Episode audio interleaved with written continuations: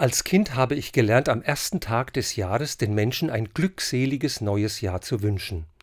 Glückselige Augenblicke möge es hoffentlich uns immer wieder neu schenken. Glückselige Momente möge es uns bescheren. Ja, wann sind wir denn eigentlich glückselig? Wohl am ehesten dann, wenn wir wie ein Kind ganz im Hier und Jetzt, zutiefst bei uns und zugleich außer uns sind, wie beim schönen Spiel.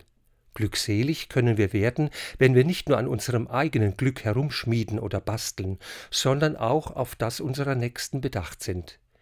Wenn wir achtsam und wachsam wahrnehmen, wie es den Menschen in unserer Umgebung geht, was ihnen gut oder weh tut, woran und worauf sie sich freuen oder leiden. Glückselig werden wir, wenn wir übend lernen, unser Leben und unsere Zeit zu teilen, die Freude und die Trauer, die Angst und die Hoffnung, so wie Gott es immer mit uns tut.